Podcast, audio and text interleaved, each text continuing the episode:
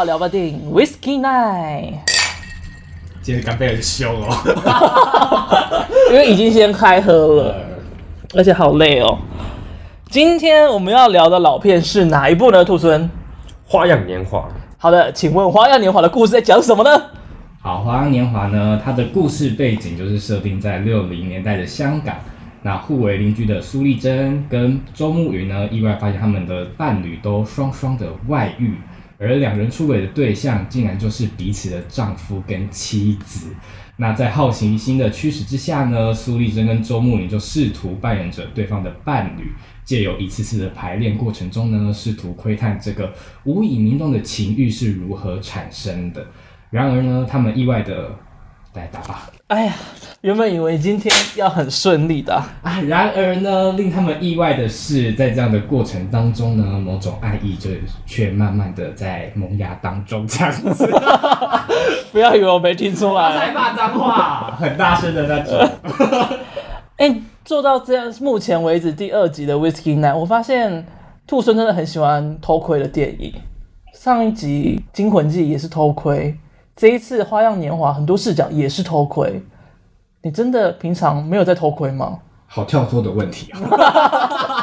对，没有，直接问你，问给你措手不及。没有偷窥过，那你为什么要挑这部片呢？这部片很美丽啊，很漂亮，然后主角又是梁朝伟跟张曼玉，所以应该没有什么理由不看才对。所以重点就是你喜欢梁朝伟，还有张曼玉，对。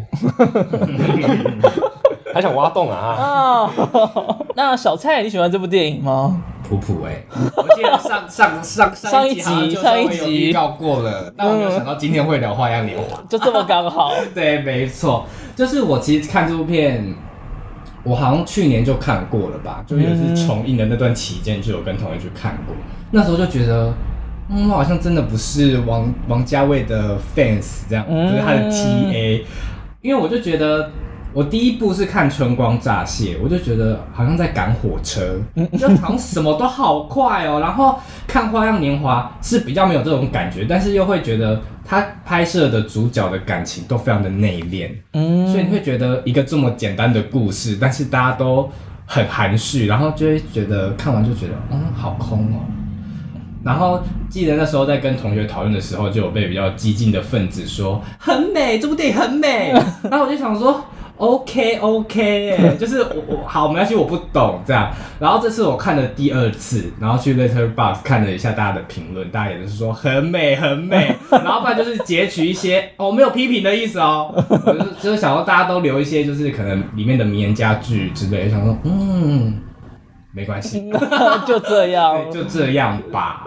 呃，你呢？我自己我会推这部片，但我不爱这部片。为什么推，但是自己不爱？我觉得会会让我想退的原因，是因为真的是看了之后才知道，哦，原来有这么多构图跟这么多喜欢的电影，经典的画面啊，色彩确实都来自于他。譬如说《妈的多重宇宙》啊，还有没了蓝色的月光男孩。蓝色哎、欸，月光下的蓝色男孩，呀呀，对对对，都其实都有引用到他的一些的画面在其中。因为我之前在杂志社里面嘛，我们会取的景啊，我们会用的角度啊，就是在里面会一直看到。哇，潜移默化。对，就想说哇，那真的是从那个时候有很多的美学，就真的是沿用到现在。就算我没有以前没有看过，还是有被他渲染到。觉得这件事是让我很佩服的，但是我很不喜欢这个故事，就是想说，为什么要花一个小时半看你们两个人在那边矫情到不行？哎呦，之前讲话更凶，我帮他稍微就是叫他修饰了一下这样子。而且就是我第一次看的时候有点太累，所以我觉得看的时候就是有点迷迷糊糊的，就是第一次看就没什么太大的感觉，所以我看完想说。看，但是要讲，那我就看第二遍。所以第二遍是虽然看懂了，但是我内心就是不爽。不爽的点，不爽就是我他妈花了三个小时看你们两个在那边搞这一出，我就我内心就真的很不爽了。啊，想想留言的手先停一下，我们听听看兔猻的想法。兔猻，你为什么喜欢这部片呢？好了，我要来逆风发言一下。没有啊，逆风的是我们两个，你是 你是顺风才对。但没有把，我真的是啊，好可怕啊！啊，但是王家卫的电影吼，本来就很多人喜欢，也很多人讨厌。嗯，就是讨厌的人跟喜欢的人都很多，大家就自取所好。好啦，开头讲的就是光是看梁朝伟跟张曼玉在里面对手戏。就非常非常的精彩，所以你是看片专门看演员的人吗？撇除这件事情之外，王家卫的，我没有想到你们两位刚开始会攻击的这么的强烈。我本来以为只是小小的批评哎，没有哎，你们是把人家这样打 哎，没 哎，我还是有先包吧，我有先包再扁吧，怕爆了，怕爆了，今天是狼人杀，够怕的呢。我也是说了故事大纲哦，我们有喝威士忌吗？对啊，对啊。嗯，好了，你赶快说吧。其实我觉得啦，如果平常没有在看所谓艺术电影或影展电影的，《花样年华》是一个很好的入门，因为它的艺术风格太强烈了，你看过就永远不会忘记，太美了。嗯，你点头如捣蒜呢，因为就是美啊，它每一幕都可以当做画，当当桌布啊，就是看那个赏心悦目。但就是除了美以外，就觉得它有点空啊。我我是不是有点太凶了？现在是他的菜。哦，没有，我还是习惯性提出问题。对不起，小蔡救我！你是在抨击他？小蔡救我！他刚刚一直说很美很美，我就想说，哎、欸，就就是停留在像他刚才讲的以外，就大家除了讲美，我讲不出下一个词汇。我没有这个意思。王家卫是很会留白的人啊，所以你要尝试着自己去解读他在字里行间里面藏的秘密。嗯，这样那时候看。端看每个人对他的解读如何，还有每个人的大脑里面有没有装东西了。哦哇！哦，你这个才在攻击人哦，你这个就攻击所有不喜欢没有没有不喜欢他的人哦。嗯哦，这一集是要看谁惹到比较多人，就对。平衡报道。接下来我们就来继续讨论到底什么原因让我跟小蔡如此不喜欢，但是又让兔生如此喜爱呢？到底正反两边的观点是什么样的态度呢？我们请正方先看，正方开辩，这什么全明星辩论会？好的，这一部片呢，它改编自什么作品？对的，作者是刘以聪。现在一定要 Q A 就对了，你没有办法完整讲内容。我跟他说，应该不会这么快到我吧？好啦，那我先讲一下好了。对到这个词是翻译自法文 bêche，它是一个专有名词，就是专门在讲说，因为当时的印刷技术的关系，所以常常会有，不能说常常，很罕见的状况下会出现一正一反的邮票接连在一起，然后也因为这个状况极为的罕见稀有。也让这个邮票变得非常的珍贵，所以这个作品呢，其实就有点引用了这个词，形容这份情感、这一份相遇是如此的难得可贵。其实整部电影跟书的内容关系，我不确定关联大不大，但最让我印象深刻的是它的书名对倒，在《花样年华》里面有很多层面的呈现，譬如说，比方来说里面。周慕云和苏丽珍两人为了想要揣摩各自伴侣出轨的心情，所以他们都在扮演各自伴侣嗯的身份，然后练习如何摊牌，练习怎么样讲话吵架。他们身份是对倒的，那这个身份当然包括了他在婚姻里面的身份，还有他在情感流动上的身份。然后以阿贝看得到字吗？嗯，你不要这个时候给我真的演老人呐、啊，这不会剪进去的。我以为要多做点效果嘛。观众看不到画面呐、天呐。好啦，撇除身份的对倒之外，里面还有很多道具上的对倒，像是说各自伴侣的领带跟皮包，他们都以镜像的方式呈现，然后。包括刚刚讲的外遇身份，苏丽珍的上司他也有妻子也有情人，所以他也是某一种身份上的对倒。对，就这样。其实我觉得，我个人感觉啦，就是当知道“对倒”这个词的含义的时候，我第一个想到的东西是吉米的向左走，向右走，是那个很荒唐，最后结局是墙壁垮下来。对对对对对，啊、就是他们两名就住在同一栋老公寓里面，但是。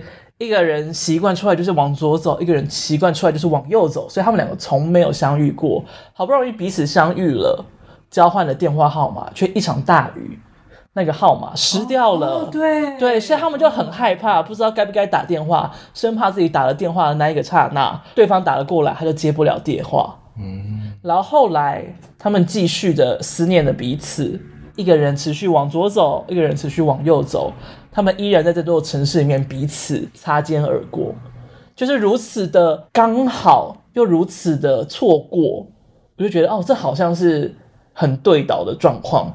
所以一开始我在想的时候，就觉得，哎，我好像没有觉得苏丽珍他们两个状况好像没有很对倒，因为毕竟他们其实错过的次数没有很多，他们其实还是有很多时刻是彼此缠绵着的，甚至还会因为打麻将的人在外面，所以他们就多了两天的时间困在一起。后来我在看第二遍的时候才想到，啊，对倒的不是他们两个彼此，是苏丽珍跟周慕云，还有苏丽珍的丈夫。跟周慕云的妻子，他们是对倒的，所以在这部电影的呈现过程当中，才会把所有的篇幅都花在了男女主角上，却把他们的妻子跟丈夫通通都磨灭掉，因为他们两个的妻子跟丈夫就仿佛不存在他们的人生里面，没有实体的存在，却又像鬼魅一般的一直在他们的生活的各种话题呀、啊、谈吐之间，就一定会出现他们。嗯。这是我在看第二遍的时候才感觉到的，第一遍没有察觉到这件事情的时候，实在是太生气了。所以在气自己笨吗？气！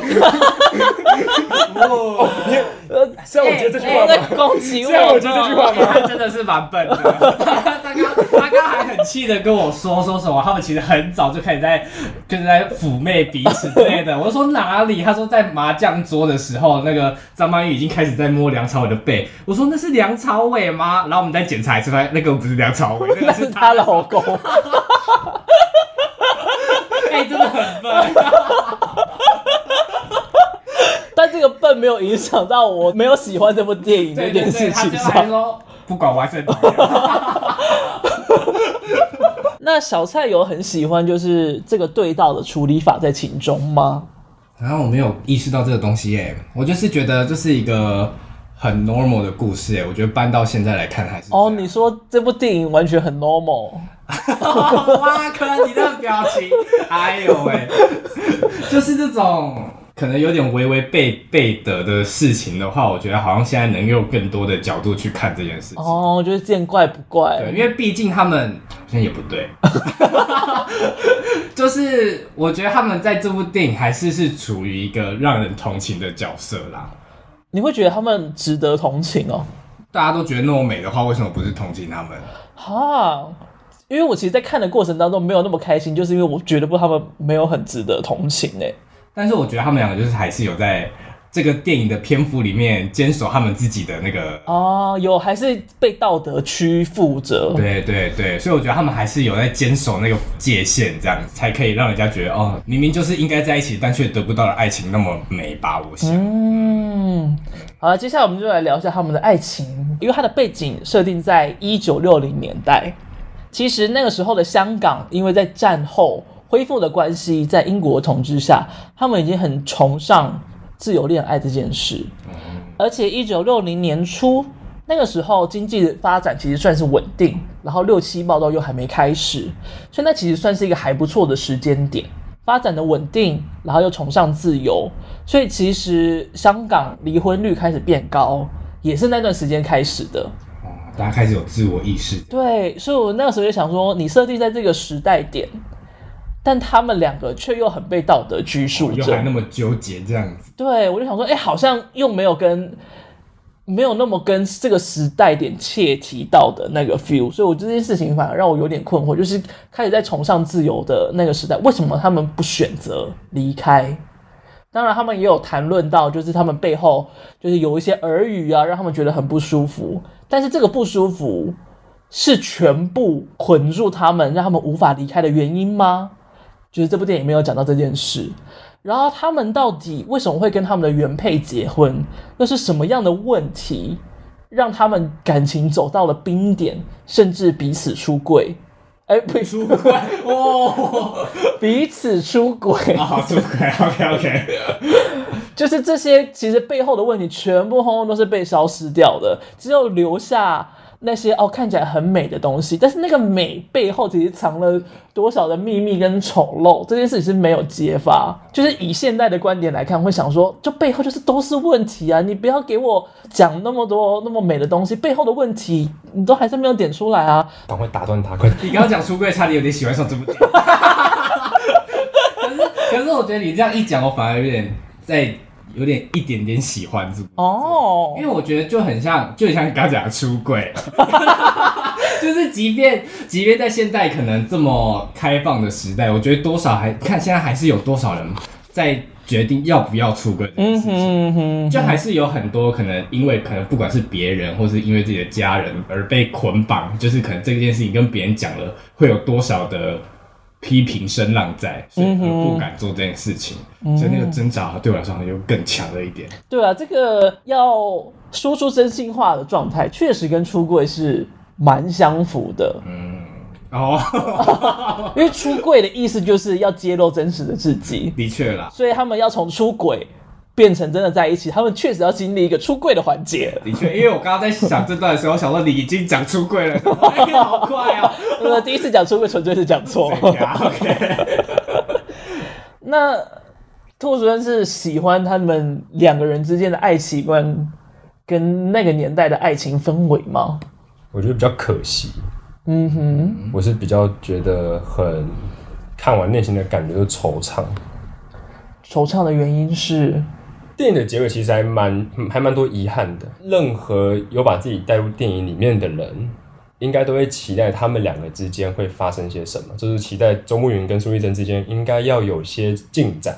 嗯，但最后又无疾而终，所以感觉有点反高潮的这种节奏，会让人觉得惆怅。很遗憾。对。所以你有类似的经验吗？倒也没有。挖洞啊？现在是镜周刊的开头。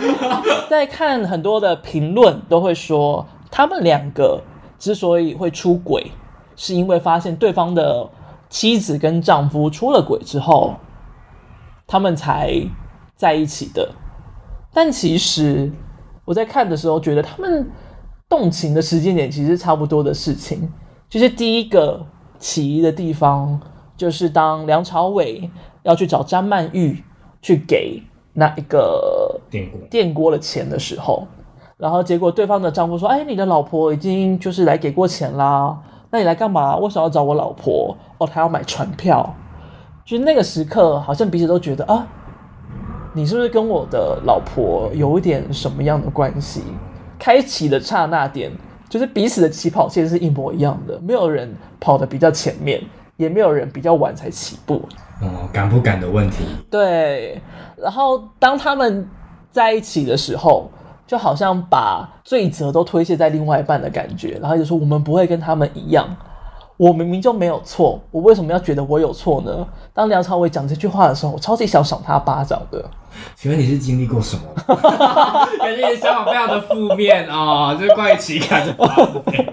就是我觉得，假如就是你不能够。感觉你非常的负面呢，就是假如你有这个心的话，就是你有这个出轨的意图的话，你就不能够责怪在对方身上。就是你你出轨是你出轨，对方出轨是对方出轨，不能够把你的错就是怪罪在别人身上。一个可能是身体出轨，是心灵出轨的概念。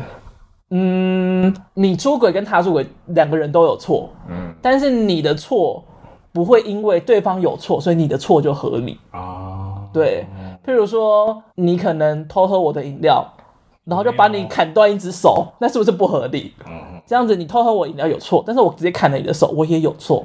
这种感觉就是不能说，哎，因为他偷喝我饮料，所以砍他的手啊。我不敢。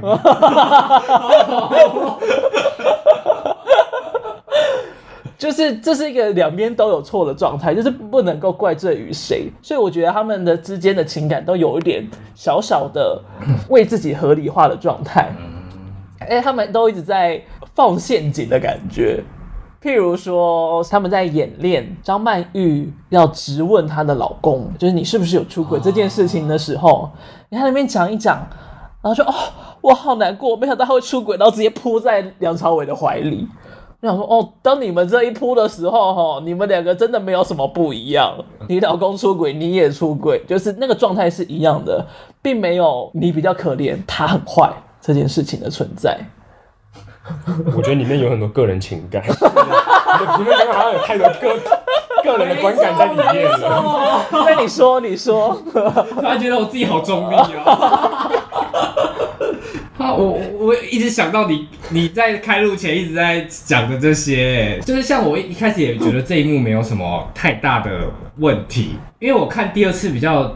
深的印象是在那场雨，就是梁朝伟比较直接的跟张曼玉表达说，可能对对方有意思。嗯，张曼玉好像可能有一点有点害怕嘛，然后就有点微拒绝。最后张张朝伟，最后梁朝伟就说：“那你再陪我陪我排演一次这样。”嗯，然后排演完，然后张曼玉就开始。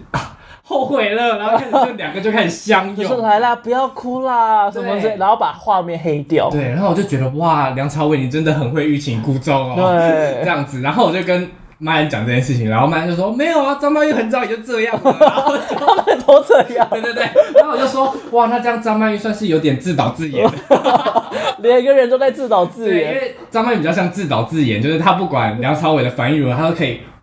就扑上去怀疑，但是梁朝伟是他比较有风险，他是挖坑给别人跳，如果他没有走这条路，他就跳不进去的那种感觉。呃，我刚刚的想法是这样，所以我觉得你的你的情感是怎么出了什么问题？从一开始你就好负面呢，可能是因为我对出轨真的是蛮讨厌的，所以 okay, okay. 所以在看的时候就会觉得蛮多。应该说，爱情观上面有让我觉得很多可以，就是觉得，哎、欸，他们两个其实没有那么浪漫的地方，哦、其实有很多被他们浪漫化的地方存在。自己也没有设好距离。其实我觉得电影看多了哈，就会看到很多不一样的感情也好，亲情也好，友情也好，不同的层面都可以看得到。所以我想去抓这些特别案例出来批判，就有一点。我们就是在讨论他们的情感。不可能是好人吧？你不要以为你是台大生就觉得好像什么后都归于理性，都都什么都可以不用谈。我们没有写论文，你知道吗？倒也，我们不是要说六零年代的爱情观，倒也不是要完全理性。可是，就是你观看他们的爱情，应该会自己有所感受吧？不然怎么会觉得它凄美？我只会觉得它非常可惜而已啊！我不会有太多你们刚刚那些这么。个人观感在里面，看爱情片不就要有一些个人观感在其中吗？不然你怎么样对他们投以感受呢？我想不把他不把自己带入其中，也可以感同身受啊！我可以感受到他的挣扎，我可以感受到他的。后悔，我可以感受到他那些情绪，但我没有必要把自己带入那个身份里啊。但你刚才有最前面有说，你把自己带入这个电影当中，你可以感觉到他很凄美。哇，抓鱼病，翻旧 好恐怖的！请给我一些你的内心好吗？我现在知道为什么，请把你的心给我。我现在知道为什么其他人会出轨了。OK，我现在知道了啊。然后苏丽珍这个角色，其实她还有一件事情也是备受大家讨论，就是她的旗袍，一来是很明确可以感受到道德约束，还有就是上海风情这件事情，那个在她的身上呈现。但兔孙也是觉得，觉得他的旗袍其实还有很多的故事跟论点可以探讨呢。我要先承认一件事情，第一次在看的时候，真的被他穿的每一套旗袍都给吸引住了。他的每一套旗袍都感觉他好有钱，好漂亮，太漂亮了。然后再加上杜可风的摄影，他是捕捉着他的旗袍这样由上到下，然后从左到右每个细节都把它抓得一清二楚。哇，你听起来很变态。嗯，刚刚想讲。然后，然后摄影师里面还有李平斌跟关本良，是没错。嗯，但对，嗯。所以想要穿旗袍看看？没有，这问题不是开拍前都、开录前都问过了吗？我答案还是一样的。那回到刚刚社会的束缚这件事情，就是刚刚讲到嘛，苏丽珍从头到尾都只穿旗袍，然后都非常的中规中矩，就是她到领子啦，然后到脖子，然后从头到尾都盖得一清二楚，这就怪怪的。从头到尾都 都包覆的很紧，从头到尾都。密不透风的这样。那哎，你刚才那个笑越来越变态，我觉得这两个也也变变态态的，也都算了吧。但是我觉得他那个紧其实也是蛮有心机的，就是他虽然每一寸肌肤好像都包覆着，但是却也让他的身形的优势全都展露了出来，所以让他的每一个姿态都非常的优雅及唯美。这点就对应到张曼玉，她出演过关锦鹏导演的。阮玲玉，那她在那部电影里面也穿了很多次旗袍。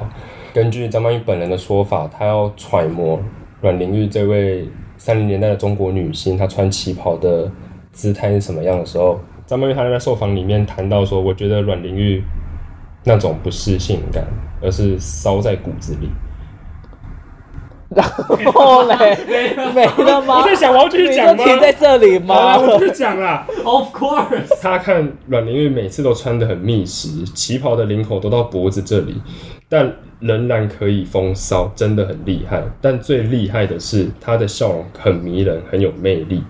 如果去看很多访谈，会知道说张曼玉她为了阮玲玉这部电影练习了如何用旗袍散发出一种骚气。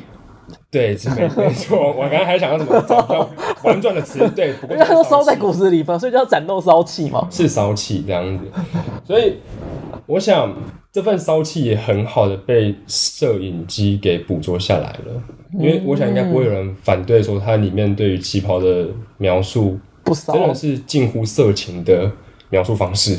嗯，你说在这部片里面还是阮玲玉里面，在《花样年华》里面。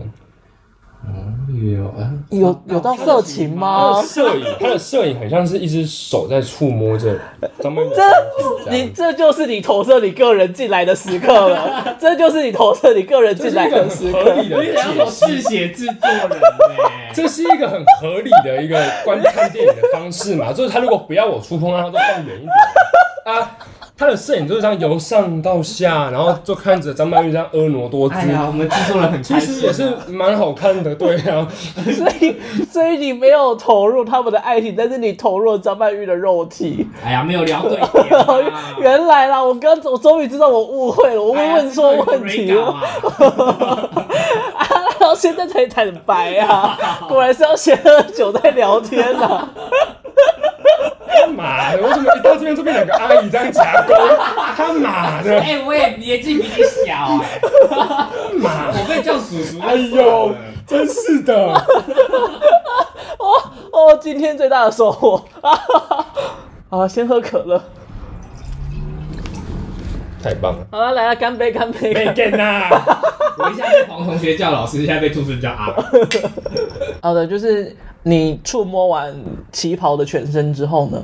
我借着杜可风老师的摄影机触摸完张曼玉之后，哎、欸，我觉得你这样讲对另外两个摄影真的很失礼耶，因为他挂名都是挂杜可风老师了，明明就是三个人名字都要摆在上面。我知道三个人都有摆，但是大部分的对关于旗袍那部分，不 然帮再帮我剪掉，不要。你刚刚怎么用一个全部的眼神在看着我？没有，我觉得很好笑。OK，好啦，烦嘞，他妈，妈了个逼！那自从关锦鹏的，自从关锦鹏的阮玲玉之后，旗袍美人的形象又回到了大众的视野里，就让大家又回忆起那一个美好的古黄金，那种夜上海的那种美好的姿态啊，氛围跟繁华。没错，没错。所以张曼玉一生的。旗袍这种视觉表述也散发出了中国昔日的繁华落尽。嗯，对，那这种基调刚好也呼应到主角们的恋情上，《花样年华》的主角们的恋情上。对，没错。没了，就这样。没，我觉得你很棒。你真的超棒的！以后我要再来来之前，先讲一堆话。我当时来这边都不会想讲。你要来录音的，还是我要来不讲话？今天就是早上没讲什么话，干没音了。啊，可是又不止我，就觉得说他很色情啊，大家都觉得他是在触摸他呀。就是这句也你 不只是我，也有很多香港的朋友也这样子觉得。好也不是香港的朋友，就是喜欢这喜欢这些电影的朋友，不喜欢的电影的这部电影的朋友都觉得是这样子、啊。现在大家说很美很美，都是在说张曼玉这样子。其实都在一起张曼玉吗？哎、欸，我没有这样讲啊。好，我不想把大家拖下水了。就是啊，你可以借由喜欢他的美学，然后触摸张曼玉。这句话听起来怪怪的。你刚才自己说你借由杜可风的镜头，然后再触摸它。上。我刚才在重复你的原话。所以这个感受就有点像是我们投入了个人的情感，觉得不喜欢这段爱情一样，就是看电影当下投入的个人感受在其中。好啦，那接下来我们就来聊一下他厉害的技法好了。有哪些的镜头让你如此的喜爱他的摄影呢？兔孙在很多他们幽会的场景，所以你觉得摆在一个很诡异的位置，嗯，好像在偷窥他们两个的秘密。然后镜头前面有可能会有玻璃，有可能有景框，有可能是任何一点遮蔽物，就是让我们感受他们之间是有路的任何事情。其实我在看的时候，一开始这些偷窥的视角，看着看着就觉得，哎，好像有一种观众仿佛是他的邻居，然后也会听闻他的八卦的这种感觉。然后后来看王家卫的采访的时候，他说，确实在摄影上，他就是想要带出来这种效果，就是让所有的观众仿佛就是他的街坊邻居，或者就是像张太太、陈太太那样子，是他的某一个雅房室友。然后一起加入到他的日常对话当中。其实我很喜欢他一颗一个片段，是张曼玉跟梁朝伟他们在餐厅里面要准备摊牌，说对方的伴侣在跟自己的伴侣出轨的时候，我刚刚问包包跟问领带的时候，对，在那一个片段的时候，他前面摄影机是很正常的，就是正反打吗？就是先照左边的张曼玉，然后照右边的梁朝梁朝伟，就是用切换的方式。对，然后音乐也非常的好，非常的优美。但当事迹要败露的时候，那个镜头是我要怎么讲？它是很快速的由右到左，或由左到右，这样去拍摄他们两个人，然后让整个气氛又忽然提升到一个悬疑片的氛围。好，我觉得那个那个镜头感觉是很兴奋诶。就是有种啊，我听到八卦，痛痛，然后这样子快速的看两人的感觉。我还是要再问一次，你到底经历了什么？这都是非常阿姨的想法。对，我真的当场把你的心剖开来了。请继续。这个镜头也囊括了张曼玉跟梁朝伟的特写，所以他们的表情可以一览无遗，所以说可以理解说我为什么刚刚开头。表明了我很喜欢他们的对手戏，就尤其是这一段，他们两个情绪，就就算是眉毛动一下，然后眼睛稍微撇一点，你都可以感觉到他的思绪是怎么样改变的。嗯嗯，我觉得这部片之所以会有这么样的唯美，跟让那么多人动情，我觉得选角真的很重要，因为其实蛮多幕、蛮多颗镜头都是直直的。就特写着他们的脸，但是其实他们讲出来的话都不一定明明白白的讲到他们可能思念着对方或他们在难过的什么。但是你看到张曼玉的眼角开始有点放了松，然后好像有一点点的水汪汪的银框，就觉得哦，她好像想起了什么惆怅。那她的难过是为了她的丈夫，还是为了思念的梁朝伟？还是为自己处于这段感情的这么尴尬的状态，就他其实他的神情里面有很多解读的空间，然后这在张曼玉跟梁朝伟身上通通都可以看得到，所以你也可以想象得到为什么这部片可以让梁朝伟当时拿下了坎城影奖的最佳男主角。小蔡有喜欢他的镜头吗？没有感受哎。就是我在看《花样年华》这部电影的时候，我不会觉得就是有很多后座都是在跟从着这部电影在，就是在跟这部电影致敬，致敬，对对，就不会有这种感觉，我就会觉得哦，就是正常的在看一部电影。像你刚刚在讲偷窥这件事情，我甚至不知道有偷窥的感觉。我反而觉得上哎、上次我们聊的可怜的东西就很有很明显、很明显的，因为他的鱼眼的镜头。对，但是在这部电影，我好像比较没有感受到这件事。完了，你要被骂了。你有看到公车开了吗？要立即逃跑，我要走了。应该也不一定是说偷窥，就是我觉得他有点，你从另外一个房间，对对对对对，就是有种你在现场望过去，第三人称的方式望过去的感觉，他有营造这个感觉在，所以有些就是你从窗外，或者是你从另外一个房门跨过客厅去看他们在干嘛，应该是这种的窥视，当然他有点正大光明的在窥视，没有到偷窥的程度啦。当我在想，因为像过去看。怪胎的时候，我那时候好喜欢哦，就是因为我觉得他们的色调跟至中的镜头，我就觉得，嗯，有让我更喜，让我很喜欢怪胎这部电影。但在看《花样年华》的时候，比较没有这种因为美术而喜欢上这部电影的感觉。哦，嗯，所以就是，哦，不是他的 TA 啦。就这样嘛，那怎么办？好不好？因为之前是编辑嘛，所以我们常常会有摄影的技巧的使用。嗯，譬如说梁朝伟倚在墙角，然后他大概三分之快要三分之二的画面，其实都放在墙边。哦，妈的多重宇宙那个？对，就是妈的多重宇宙里面也有这样子的镜头。这个镜头就是其实在摄影上很爱用的一种镜头，这样就凸显出来的人物在哪里。同时也能够强调他的情绪跟他的孤寂感，尤其是在他当他在这种暗巷里面跟这个雨水洒下来的时刻。然后还有一颗镜头我也蛮喜欢的是，当苏丽珍听到收音机里面传来《花样的年华》这首歌，收音机的主持人说是在日本的陈太太，哎，陈先生送给陈太太的一首歌，以为是出轨的故事。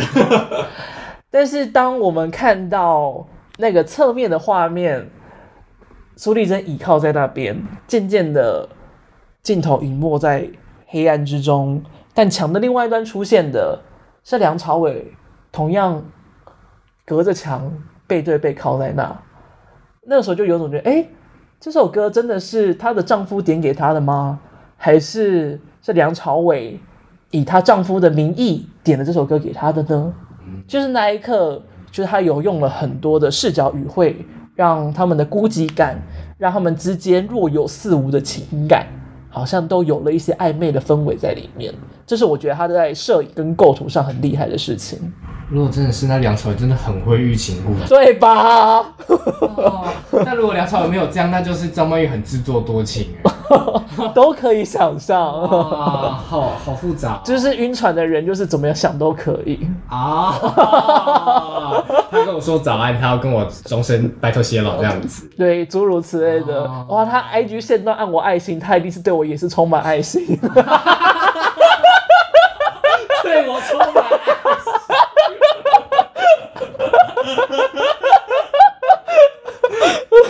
哎呦！《花样年华》里面使用的歌其实也是很有代表性的。当然，最常听到的一首一直在里面疯狂涌现的一首歌，是只有纯音乐，然后在他们好像彼此有所动情的时候会出现的。它叫做《Lilting Mournful String Arrangement》。这首歌呢是王家卫他在一九九一年的一部日本电影《梦二》里面听到的。而这部电影呢，其实也是在。诉说着这个女主角她在求爱的过程当中有一些比较阴暗的欲望，然后也不得其所爱，所以她就对于这首歌十分的有感觉，就把它引用到了她的电影当中。然后另外一首是比较轻快的西班牙文歌曲，叫做 Quizás Quizás Quizás。嗯，Google 小姐念出来比较没有情感一点，但是在电影里面它大概是 Quizás Quizás Quizás 就是比较有点轻快，好像有种哦，我们的爱欲终于可以跳出来的那种感觉。嗯，西班牙文的这首歌，其实在电影里面不断的出现，但它只有唯一一次完全播完的时候，是最后周慕云回到了曾经住的地方，然后知道隔壁住着一位带着小孩的女人，这时候这首歌才完全播完。那这个歌名《Perhaps》翻成中文，它有“也许”的意思。嗯哼。那“也许”这个字也蛮符合《花样年华》整部片的基调。嗯。因为整部片就是充斥着许多个“也许”嘛。对，也许苏丽珍他会接起电话，也许苏丽珍他会知道说有他的船票，也许这次出本的时候他们就会相遇到。对，就是满满的也许，但最后当然是非常惋惜的，至少对我而言，它是很惋惜的一件事情。所以这首歌在最后一刻结束，也代表了他们两个唯一的可能，好像也落幕了。嗯，最后就是他们两个都知道。原本喜欢的人住的那个房间住了别人的样子，然后他们望向窗外，然后聆听着这首歌，好像某种程度是希望那个人搬进去的人就是他的爱人，然后或者又是某种期望对方有的孩子是自己的孩子，诸如此类的，就是那个或许就感觉有很多种无限的惆怅可能在那首歌里面延伸。但你刚才把他说这是最后，是不是你就直接？表示了你很讨厌后面吴哥窟的段落呢？直接当做这一段不存在呢？倒也没有啦，因为虽然也许已经没有也许，但是整个故事还是必须有个落幕。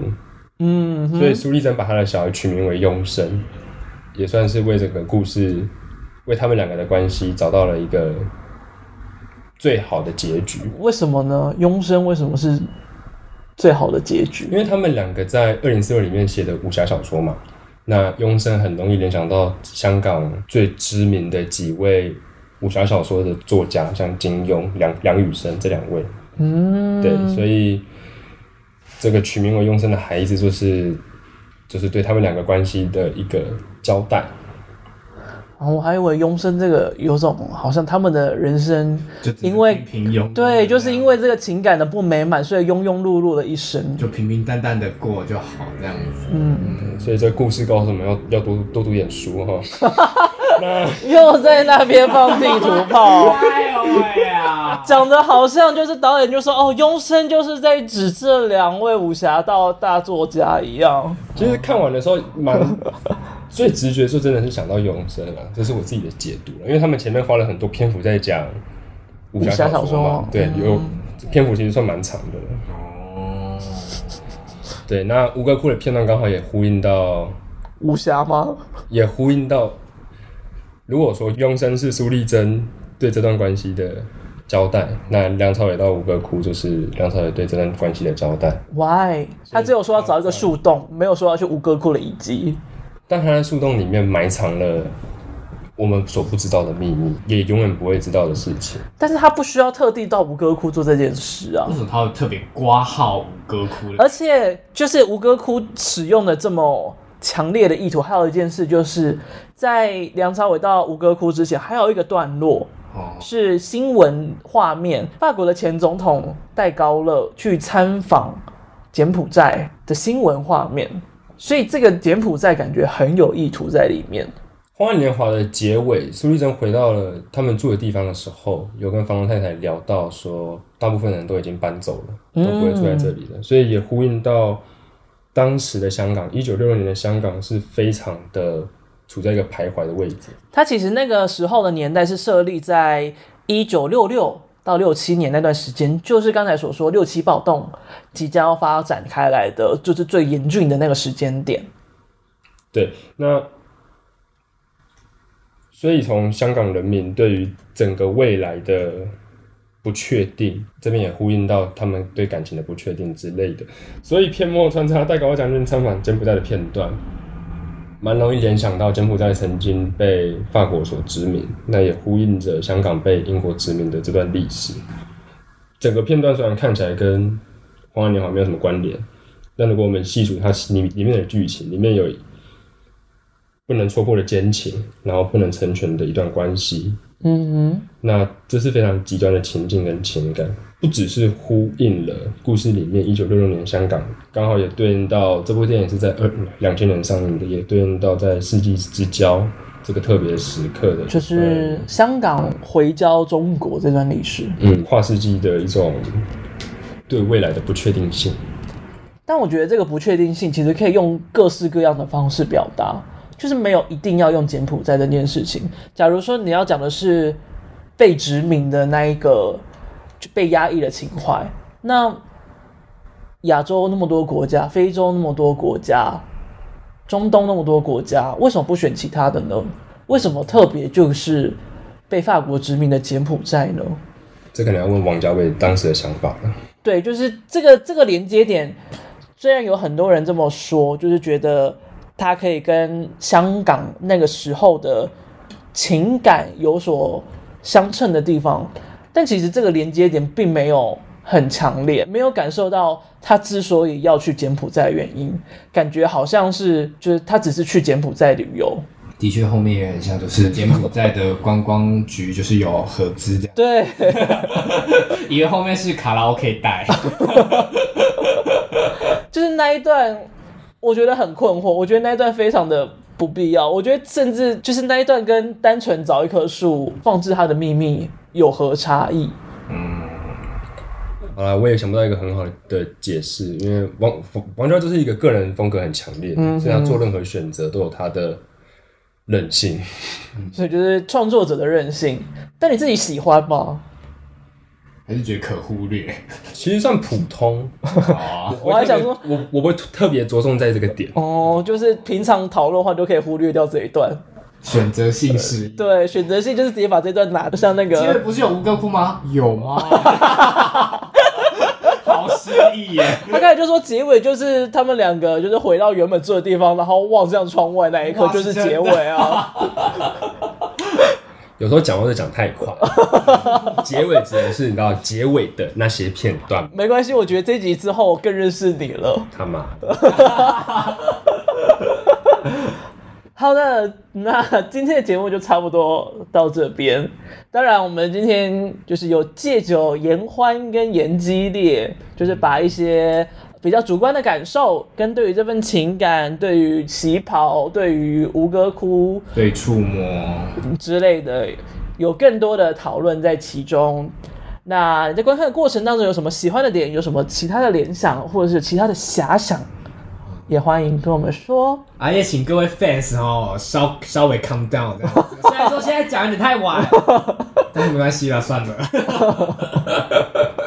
没关系了，就这样子了。好了，节目就到这边，我是马恩，我是小蔡，我好累哦，你叫好累，我叫好累。好的，就这样，拜拜，拜拜。